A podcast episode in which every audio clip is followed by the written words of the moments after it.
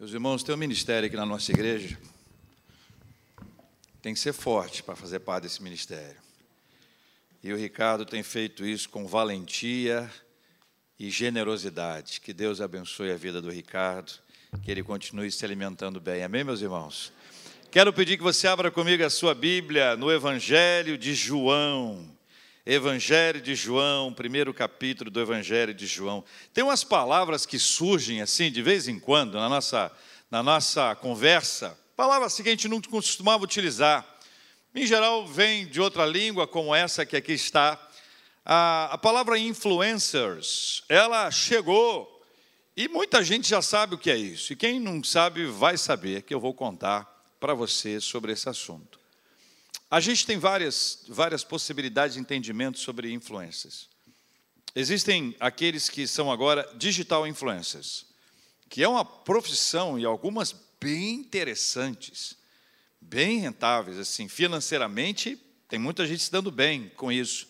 Isso começou de uma forma pequena, a gente teve blogueiro, vlogueiro, e depois passamos para aqueles que são chamados de formadores de opinião, do ponto de vista técnico, né? Formadores de opinião. E aí entrou na nossa vida o tal do digital influencers. E você tem uma série de possibilidades aí.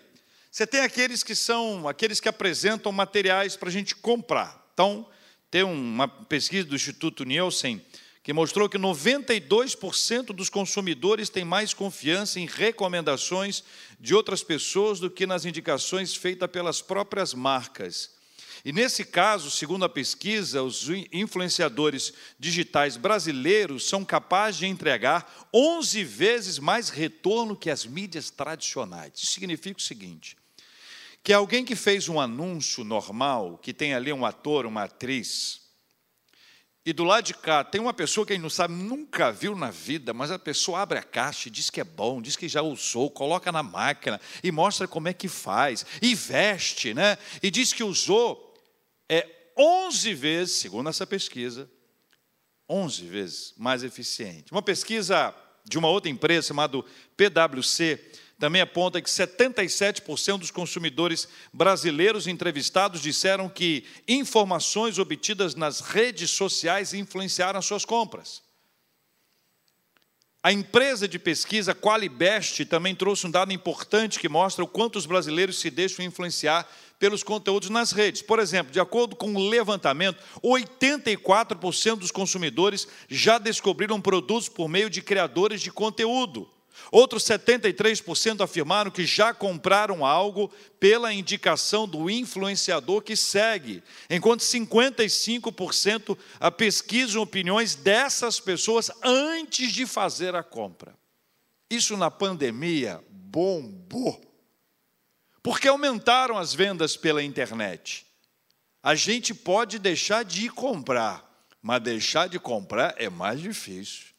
E depois que se descobre o caminho da compra, que é razoavelmente seguro, claro, tem sempre alguém para contar uma história, comprou um celular, ganhou um tijolo, olha que coisa bonita, não é?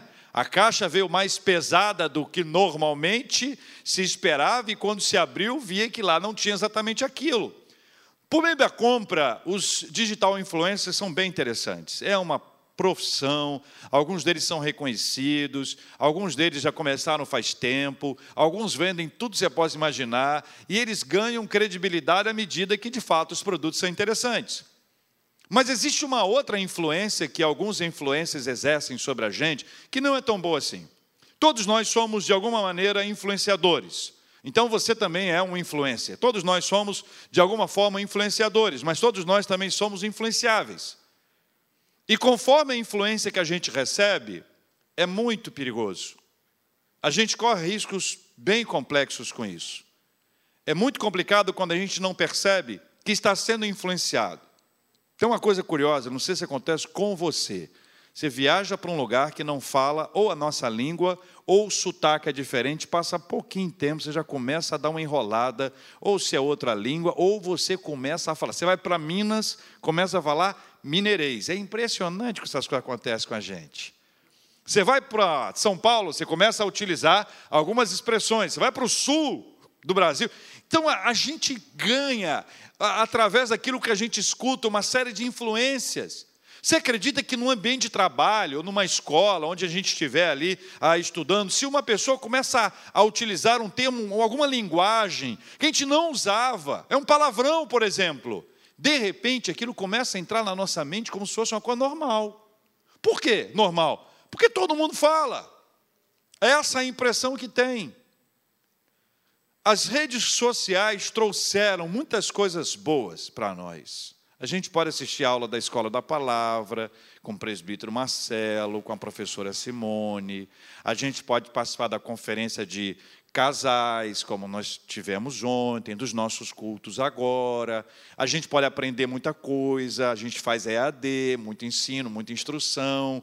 A gente pode encontrar pessoas extraordinárias, liderança espiritual para a nossa vida. A gente pode achar uma série de coisas, mas a gente também corre um risco gravíssimo de receber algum tipo de influência negativa até para a nossa vida espiritual. É ou não é verdade?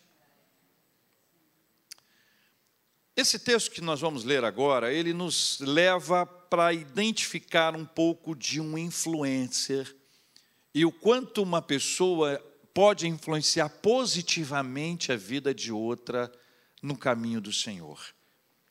Capítulo 1 do Evangelho de João, versículo 35. Diz assim: No dia seguinte, estava João, outra vez, na companhia de dois dos seus discípulos. E vendo Jesus passar, ele diz: O que, que ele diz? Eis o Cordeiro de Deus. Os dois discípulos, ouvindo dizer isto, seguiram Jesus. E Jesus, voltando-se e vendo que o seguiu, disse-lhes: disse-lhe, disse-lhes: Que buscais? Disseram-lhe: Rabi, que quer dizer? Mestre, onde assistes? Respondeu-lhes: Vinde e vede.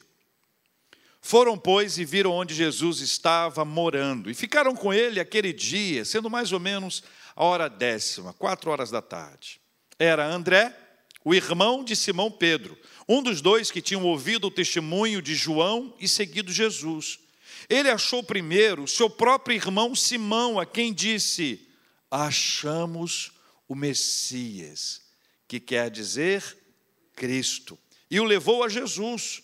Olhando Jesus para ele, disse: Tu és Simão, o filho de João, tu serás chamado Cefas, que quer dizer Pedro. Até aqui. João Batista foi a voz do que clama no deserto uma testemunha que testificou da luz, um precursor de Cristo sobre quem afirmou não ser digno de desatar as correias de suas sandálias. Olha como ele trazia o seu olhar a respeito de Cristo.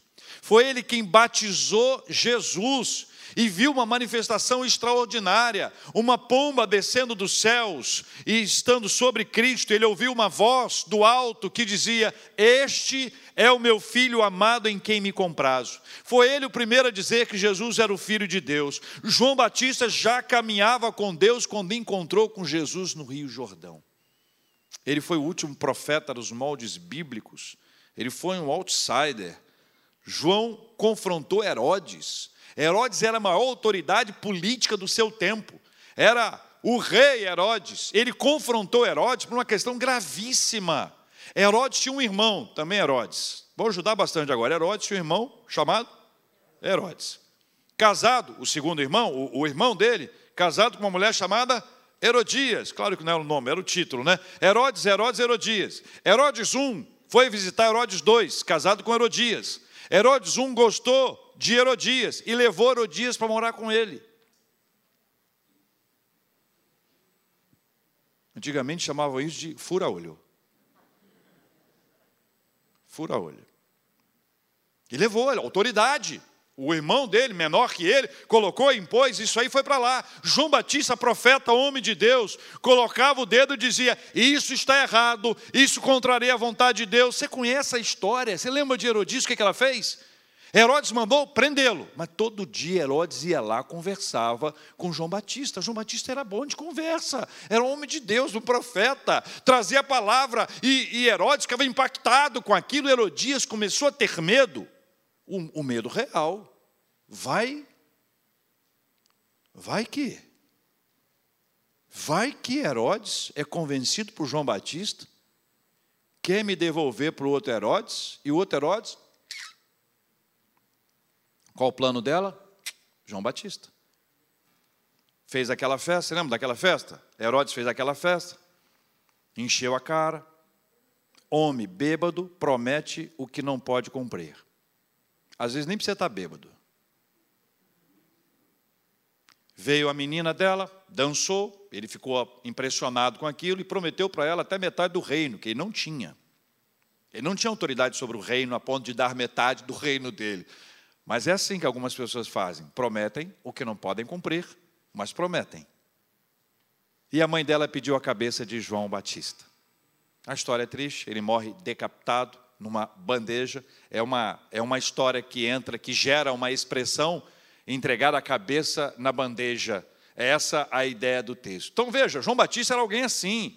Alguém que foi fiel até a morte, alguém que não arredou pé, alguém que permaneceu firme, um outsider, um cara de fora, não pertencia à elite religiosa de Jerusalém.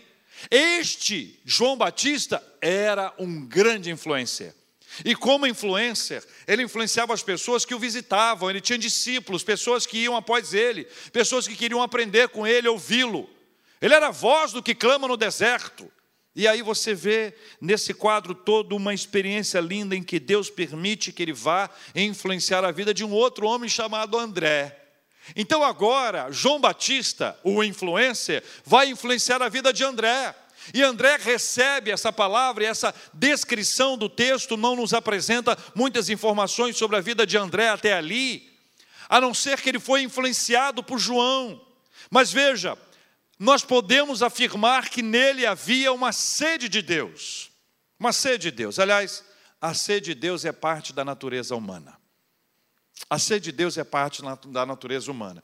Da mesma forma que André ia atrás de João, como discípulo de João, o homem de Deus, um profeta nos moldes bíblicos para receber a palavra do Senhor, isso já revelava a sua sede de Deus e a sua necessidade de estar perto de alguém que poderia compartilhar com ele uma palavra do Senhor.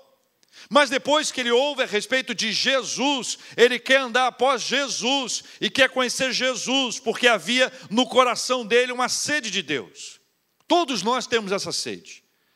Eu quero dar a você duas pontes para você observar essa sede. A primeira delas é que nós fomos criados à imagem e semelhança de Deus. Isso é Gênesis capítulo 1, versículo 26. Gênesis 1, 26 aponta para a gente essa criação. Façamos o homem, pois, a nossa imagem e nossa semelhança. Deus toma o barro e faz daquele barro um homem, sopra nas narinas até que ele se torne um ser vivente. Este é um processo. Em nosso DNA está essa essência do Senhor, a conexão com Deus e a necessidade de nos complementar, complementarmos na presença do Senhor. Sem Ele, falta alguma coisa. Sem Ele, vazio. Sem Ele, a busca continua. A busca continua de todas as formas, de todas as maneiras. A busca prosseguirá até que haja um encontro verdadeiro com Ele.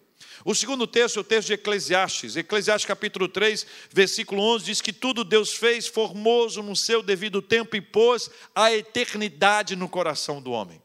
A eternidade está em nosso coração. Deus é eterno.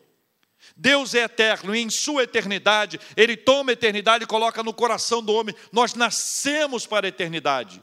Nós não lidamos bem com o tempo finito. Não conseguimos conceber a ideia de finitude com facilidade. Nós nascemos pela eternidade e é a eternidade que nos espera. Ou a vida eterna, ou a morte eterna, sem que haja o final dessa história em termos de morte. Só que quando você analisa e observa isso, você vê que no coração de, de André estava essa necessidade de conhecer ao Senhor, como havia no coração de João, como há no coração de cada um de nós, a necessidade de conhecer a Deus. E quando João, o Batista, fala a respeito de Cristo, ele faz a respeito de Cristo uma apresentação importantíssima. Ele diz: Eis o Cordeiro de Deus. Eu quero afirmar a vocês, irmãos e irmãs, que os propósitos de Deus são identificados por meio da sua agenda, porque essa frase, Essa frase foi dita, eu queria que você lesse comigo o texto para você entender essa minha reflexão. Veja o que diz aqui ah, o versículo de número 36, ou 35 e 36. No dia seguinte, estava João outra vez na companhia de dois dos seus discípulos. Leia o 36 comigo. E vendo Jesus passar, disse: Eis o Cordeiro de Deus. Veja, nessa agenda do Senhor, Deus tem seus propósitos. Os propósitos de Deus são identificados por meio de sua agenda. Que lugar é esse? Que lugar é esse que João Batista está com André e Jesus passa? Que ambiente é esse? Que contexto geográfico é esse? Que agenda de Deus é essa? Onde as coisas podem parecer coincidência, mas não são. É providência divina é estrutura divina, é o propósito de Deus que se cumpre por meio da sua agenda. Deus tem uma agenda para nós. E na agenda de Deus estava lá definido, marcado, que naquele dia, naquela hora, naquele lugar, João Batista ali estaria, André colaria em João, e naquele momento Jesus passaria. Você imagina que rua é essa? Que praça é essa? Fala, João. Beleza, Jesus? Tranquilo, André? Fala Pedro. Você imagina que lugar é esse? Mas eu quero lembrar você que em nossa vida nós temos os propósitos de Deus são cumpridos na nossa vida por meio da sua agenda. E algumas cenas bíblicas, elas não aconteceram por acaso. Jesus foi a Jericó e ali, na porta de Jericó, um cego de nascença, que a Bíblia diz que o nome dele era Bartimeu, se levanta e começa a berrar, a gritar: Jesus, filho de Davi, tem compaixão de mim. O seu grito é por socorro. As pessoas mandam ele ficar calado. Jesus escuta a voz dele. Jesus dá atenção a ele e dá a ele a possibilidade de enxergar. A questão que eu trago para a sua reflexão é: não foi coincidência. Não é estar no lugar certo, na hora certa, no momento exato, não é isso. É propósito de Deus que se manifesta por meio da sua agenda. Amém, meus irmãos? A gente vai vendo histórias, histórias bíblicas. Atos 3 conta a história de um coxo de nascença, não tem nome dele. Mas a Bíblia diz que ele era coxo de nascença e que colocava ele na porta do templo todo dia. Na porta do templo chamada For Formosa. Naquele dia, naquela hora, naquele instante, Pedro e João aparecem. Pedro e João aparecem ali e trazem para ele uma palavra. O coxo faz aquilo que ele fez todos os dias anteriores. Pede uma esmolinha, pelo amor de Deus.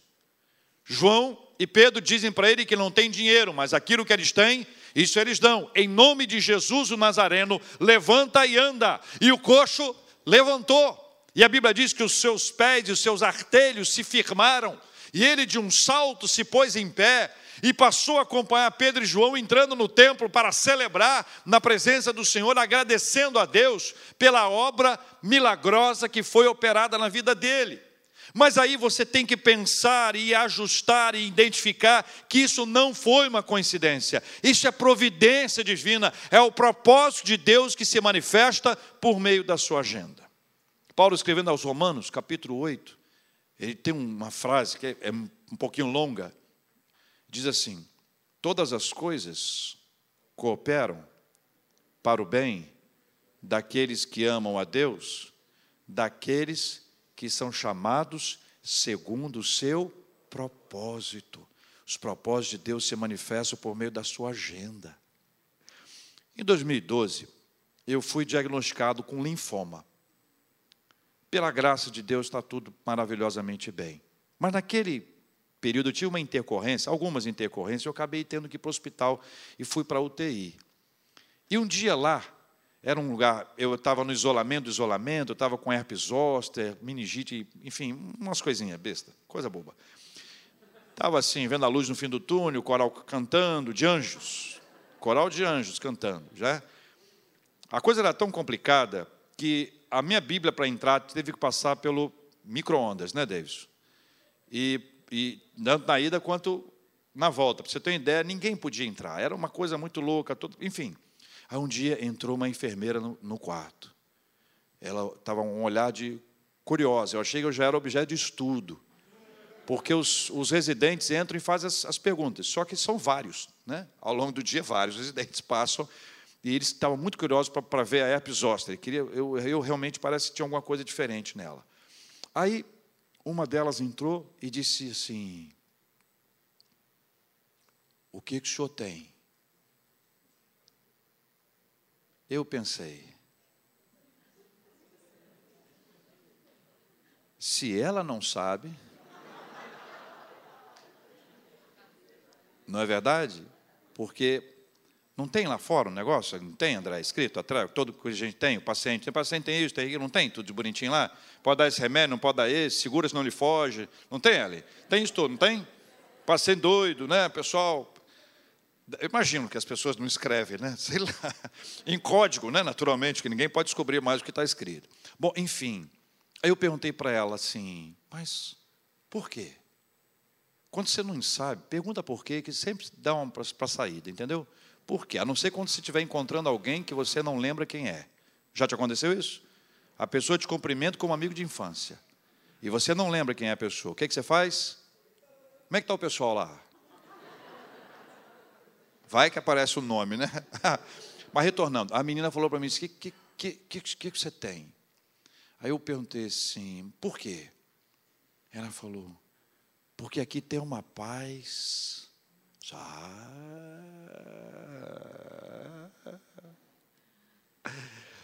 Eu sei o que é isso. Aí eu pude compartilhar com ela sobre a paz de Deus. A pergunta que eu faço a você é o seguinte: é claro que nem você nem eu queremos falar de paz para alguém internado no CTI em caso grave. Mas Deus pode estar colocando a gente em determinados lugares para compartilhar com as pessoas que estão ali. Assim como ele colocou pessoas em algum lugar para compartilharem com a gente, porque esse é o processo e que Deus estabelece. Ele manifesta os seus propósitos também por meio da sua agenda. Mas qual foi a frase que João uh, disse e que André pegou? Eis o Cordeiro de Deus. Eis o Cordeiro de Deus. Tem duas frases sobre esse assunto. A primeira, eis o Cordeiro de Deus. Em outro momento, ele disse: Eis o Cordeiro de Deus que tira o pecado do mundo. E, e é uma, uma, uma terceira lição importante para a gente gravar é que só o Cordeiro de Deus tira o pecado do mundo. Só o Cordeiro de Deus que tira o pecado do mundo. Não, não tem jeito de amenizar pecado na nossa vida, a não ser que seja por meio do sangue de Jesus. Deu para entender, gente? Sacrifício, esforço, ativismo, qualquer coisa. Nada, nada absolutamente não. Mas foi essa frase que incendiou o coração de André. Essa frase incendiou o coração dele. Porque André, como muita gente, estava aguardando alguém que viria para trazer o perdão dos pecados. Alguém que inundaria a sua vida de paz, que amenizaria a sua culpa, amenizaria o seu relacionamento, te libertaria de alguma coisa que te prende. É curioso a gente pensar que existem pessoas ao longo de toda a nossa história que convivem com a gente, que estão aprisionadas a alguma coisa que não conseguem largar, a não ser que haja a ação do Cordeiro de Deus que tira o pecado do mundo. Sabe por quê? porque o pecado ele gera culpa e gera consequências. É encrenca. Pecado gera culpa e gera consequências. Mas o Cordeiro de Deus tira o pecado do mundo. O profeta Isaías trouxe uma fala linda no seu capítulo 53, versículo 7, quando ele apresenta Jesus. É um texto messiânico, diz assim: Foi oprimido e humilhado sobre Jesus não abriu a boca, mas não abriu a boca. Como cordeiro foi levado ao matador, e como ovelha muda perante os seus tosqueadores, ele não abriu a boca. André, como discípulo de João, conhecia o texto de Isaías. O cordeiro de Deus incendiou o coração dele. Ele sabia que estava diante de alguém que era uma resposta de Deus para aquele momento, para a sua vida, e ele não perderia jamais a oportunidade que estava diante dos seus olhos. Que lugar é esse? Ei, João Batista. Tranquilo, Jesus. Salve, André. Apocalipse 5,13 diz: Aquele que está sentado no trono e ao cordeiro seja o louvor e a honra e a glória e o domínio pelos séculos dos séculos. Amém. Amém. Cordeiro de Deus, ali estava. A gente não tem, a gente não tem muitos dados para identificar aquilo que o Senhor fez naquele momento no coração de André. Mas o que a gente sabe é que o coração do, de André foi incendiado, porque ele aguardava a promessa do Senhor, aguardava o cumprimento da promessa de Deus. E essa é a quarta lição: as promessas de Deus sempre são cumpridas. Sempre são cumpridas a declaração dele é uma declaração linda, porque é um, um, movimento de Deus de maneira extraordinária na vida dele, porque ele chega, a fala de, de, de, de André, ele, ele vai falar agora para, para Pedro, para Simão Pedro, versículo 41. A fala dele é uma fala simples, uma fala objetiva. Ele fala para Pedro aquilo que parece que Pedro já esperava e também já aguardava. A frase dele foi: achamos o Messias. Versículo 41. Achamos o Messias, que quer dizer Cristo. Não falou nem mais nem menos, não trouxe um dado, não trouxe um tempero, não adicionou nada. A frase registrada nesse evangelho é de uma clareza impressionante: achamos o Messias o Messias esperado, prometido, aquele que foi anunciado pelos profetas, aquele sobre quem nós temos conversado, falado e aguardado. Essa promessa foi cumprida. Deus deu a ele a bênção de perceber diante dos seus olhos a promessa sendo cumprida. Louvado seja o nome do Senhor. André fala, influenciado pelo grande influencer João, agora é ele também um influencer. Ele que recebeu é aquele que compartilha, ele que recebeu é aquele que também entrega. Ele vai a Pedro para conversar com Pedro e declarar para ele: Pedro, achamos o Messias. Eu não sei como é que foi a conversa dos dois, a Bíblia não declara isso, mas a Bíblia conta o movimento que aconteceu. Veja, no versículo 41, André fala. Achamos o Messias, que quer dizer Cristo, no 42 ele se movimenta. Veja o que diz o versículo 42, a parte inicial, e o levou a Jesus. E aqui tem duas etapas muito importantes para a nossa vida. A primeira etapa é a etapa da fala, a segunda etapa do levar a Jesus. São duas etapas que não podem ser substituídas, são duas etapas importantíssimas, são duas etapas essenciais. Essas duas etapas são complementares. Na primeira etapa, ele fala, fala de Jesus fala de Jesus, achamos o Messias. Na segunda etapa, ele o leva a Jesus. E naquela época, o levar foi físico. Pegou e levou. Sabe por quê? Ele sabia onde Jesus estava. Mestre, onde assistes? Rabi, onde assiste, foi a pergunta que ele fez inicialmente, e passou lá um tempo com eles, um dia inteiro, não sei, com, com, com, Jesus, ele sabia agora o endereço, sabia onde Cristo estava, agora ele vai até Pedro e diz: Olha, achamos o Messias, e o tomou e o levou. E aqui existe uma movimentação importante, que hoje é aplicada à nossa vida de forma diferente.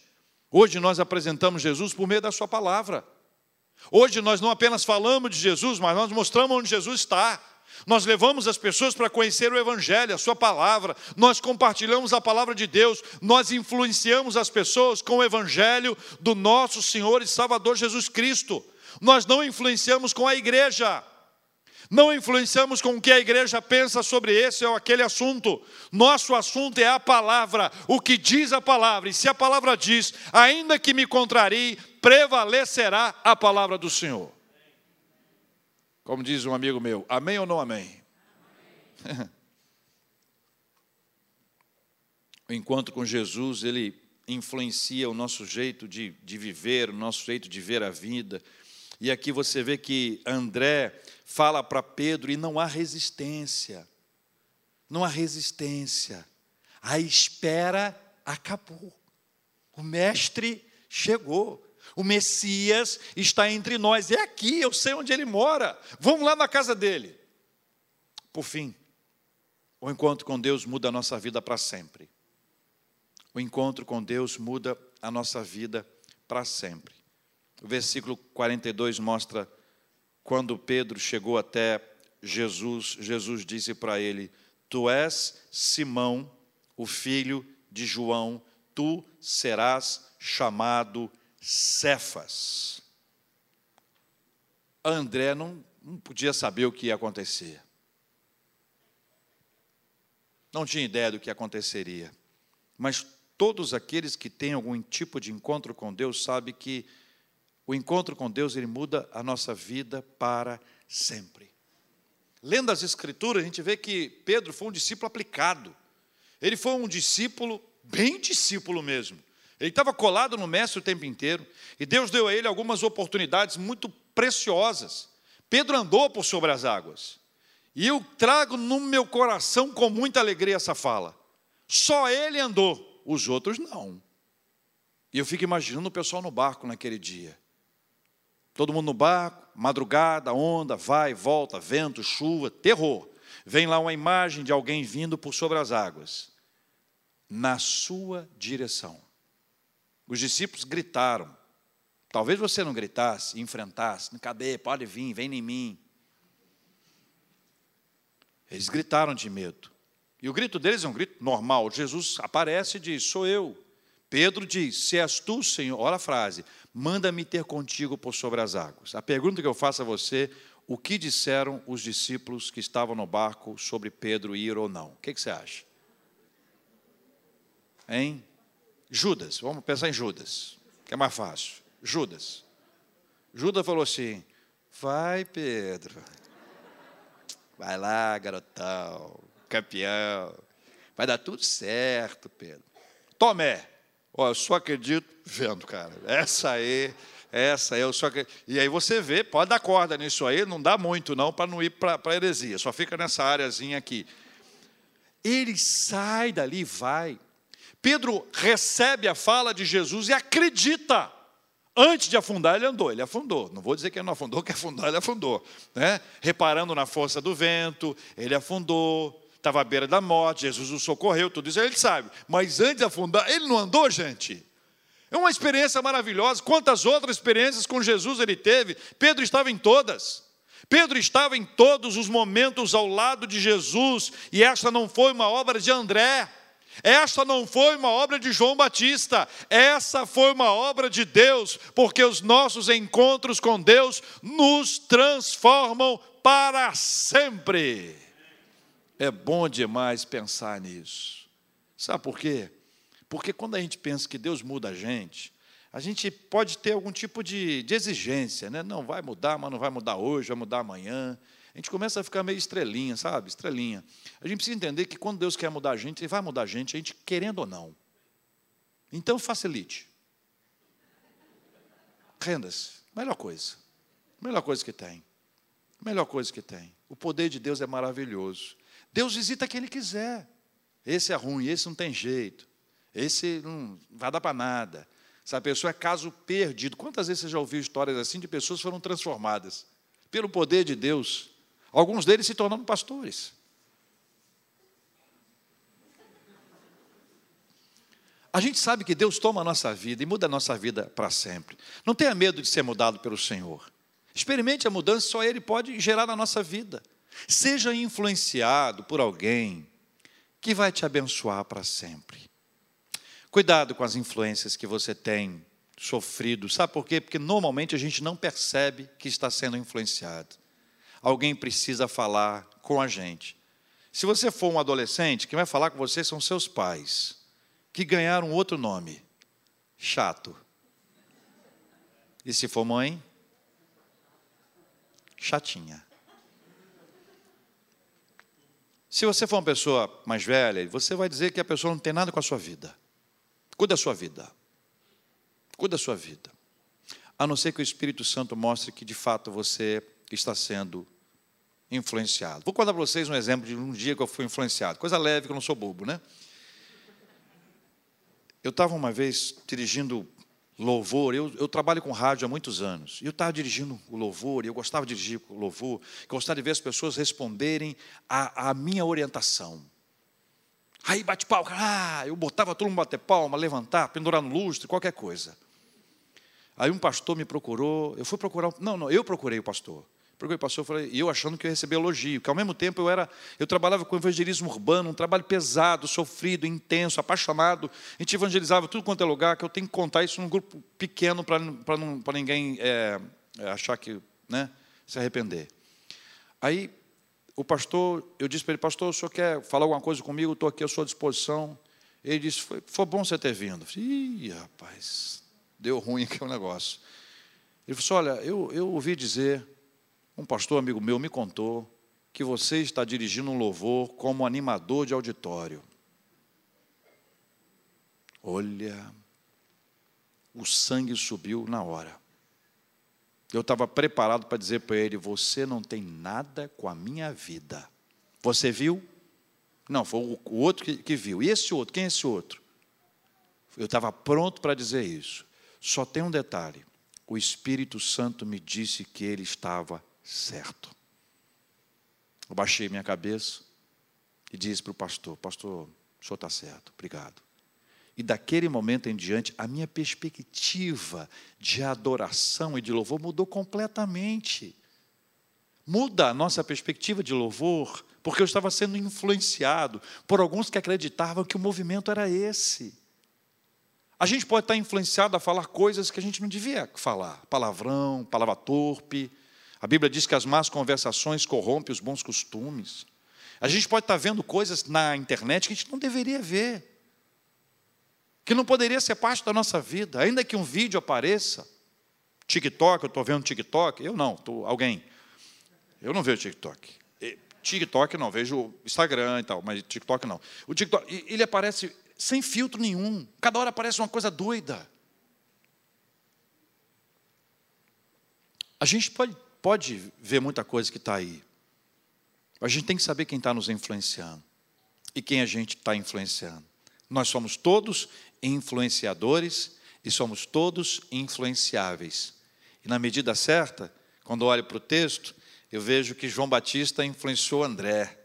André influenciou Pedro, e Pedro se tornou um grande pregador da palavra do Senhor, um líder dos discípulos, um líder da igreja, alguém que experimentou o sofrimento de ter negado a Jesus mas o alento e a esperança de um novo encontro pessoal com Jesus, que diz para ele, Pedro: Tu me amas, apacenta as minhas ovelhas.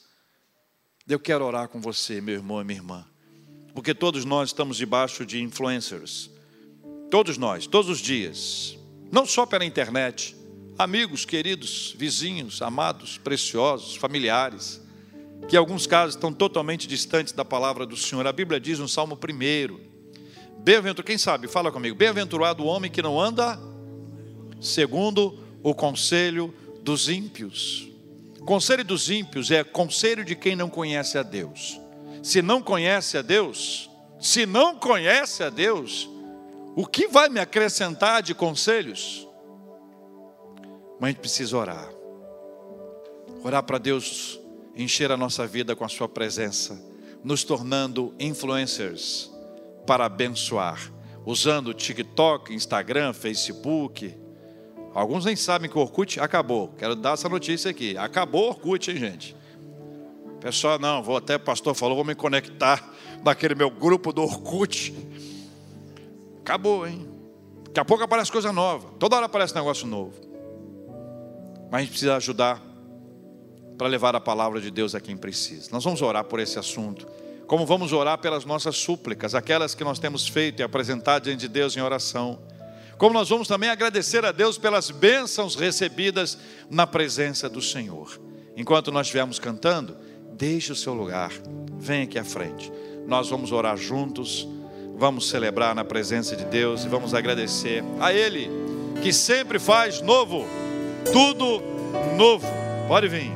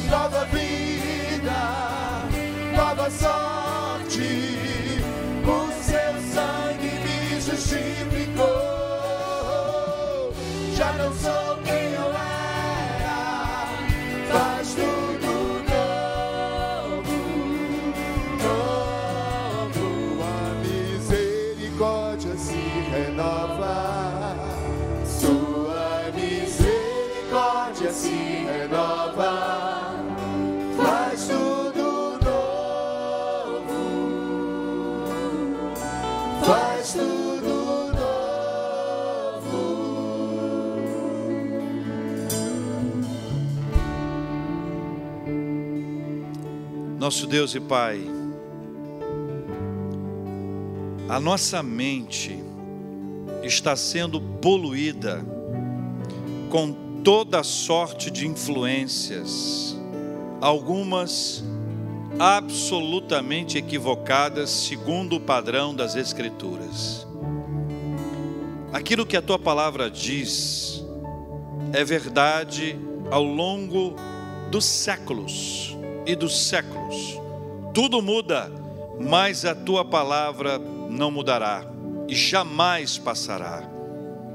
Nós reafirmamos a nossa dependência das Escrituras e te agradecemos porque ela também nos influencia. Porque quando a tua palavra diz enchei-vos do Espírito, ela nos influencia a buscar a presença do Senhor. Quando nos diz falando entre vós, com salmos e hinos e cânticos espirituais, nós queremos encher a nossa vida de adoração e declarar, como declaramos aqui agora, faz tudo novo, Senhor. Pai, nós pedimos ajuda ao Senhor, porque às vezes, muitas vezes, nós somos influenciados, influenciadas, porque somos influenciáveis. E a gente às vezes está sendo manipulado por gente que tem uma outra agenda. E a agenda envolve a manipulação de um monte de gente. A gente vai no embalo, às vezes sem, sem perceber isso, até porque certas coisas nos apaixonam, certas, certos motes, certas campanhas, certas marcas, certos temas, certas pessoas nos apaixonam, e é possível que a gente comece a ser arrastado de um lado para o outro por causa de um entendimento de uma pessoa que tem uma outra agenda, um grupo que tem uma outra agenda. Livra-nos da manipulação. Livra-nos da manipulação, manipulação intelectual, manipulação emocional, manipulação espiritual. Livra-nos dessas manipulações em nome de Jesus e ajuda a gente a encarar isso de frente e de joelhos na presença do Senhor. Pai, nós queremos ser ótimos influencers, ou digital ou presencial, ótimos influencers. Queremos abençoar a vida das pessoas com uma palavra boa, com uma oração, com uma amizade sincera, verdadeira, com carinho, com atenção, com misericórdia, com amor, com aquilo que a tua palavra nos traz, acolhendo, respeitando, tolerando, mas mantendo a nossa opinião, respeitando as opiniões contrárias, mas mantendo a nossa opinião, sem brigar, sem agredir, sem ferir, mas mantendo a nossa opinião, porque a nossa opinião não é nossa, é da palavra do Senhor. Ajuda-nos nisso, Pai, porque a pressão tem sido grande em diversas áreas, mas mais forte que qualquer pressão ou opressão é o poder do Senhor, porque mais forte é o Senhor que está em nós do que o inimigo que está no mundo. Pai, nós queremos orar pelos enfermos. Pai, tenha misericórdia. Visita os enfermos nessa hora, com a bênção da cura. Usa os profissionais da área de saúde, cuida deles também. Nós oramos pelos que estão com seus corações enlutados e de forma especial lembramos da Sônia, do Selminho, lembramos do Igor aqui, do Morgan, da família como um todo, Raquel. Pedimos que o Senhor abençoe com consolo do teu Espírito Santo. Só o Senhor pode consolar. Só o Senhor pode reanimar, dar força, encorajar, botar a gente de pé, apesar das nossas perdas. Só o Senhor pode fazer isso em nós. E nós entregamos nas mãos do Senhor. Também agradecemos ao Senhor, Pai. Agradecemos de coração pelos aniversários de vida, aniversários de casamento, pelas bênçãos recebidas, pelos nossos sonhos que estão sendo realizados, por projetos que estão sendo iniciados, por portas de emprego, novos negócios que estão sendo abertos. Muito obrigado, Pai, por tudo que o Senhor tem nos dado. Nós estamos com o nosso coração alegre, agradecido ao Senhor, e como temos aprendido, a nossa súplica é apresentada diante do Senhor e desde já nós agradecemos pela bênção recebida. Desde já, precisamos receber para agradecer. Já agradecemos aqui agora. Se demorar, o Senhor vai nos dar paciência para esperar. E se não chegar, o Senhor vai nos dar a paz. É por isso que, pacificados pelo Senhor, com o nosso coração agradecido, nós queremos declarar que nós te agradecemos, Deus. Em nome de Jesus. Amém.